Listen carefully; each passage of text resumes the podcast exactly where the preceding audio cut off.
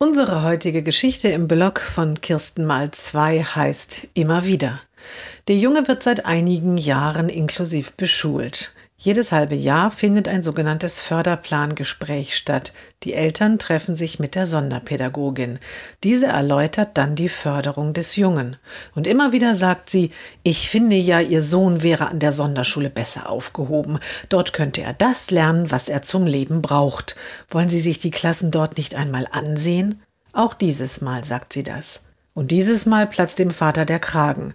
Warum sagen Sie das immer und immer wieder?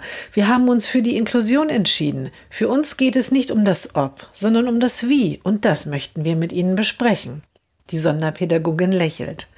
So wie ich geduldig Ihrem Sohn die Sachen immer und immer wieder erkläre, erkläre ich auch Ihnen geduldig immer und immer wieder, warum ich ihn nicht für die Inklusion geeignet halte.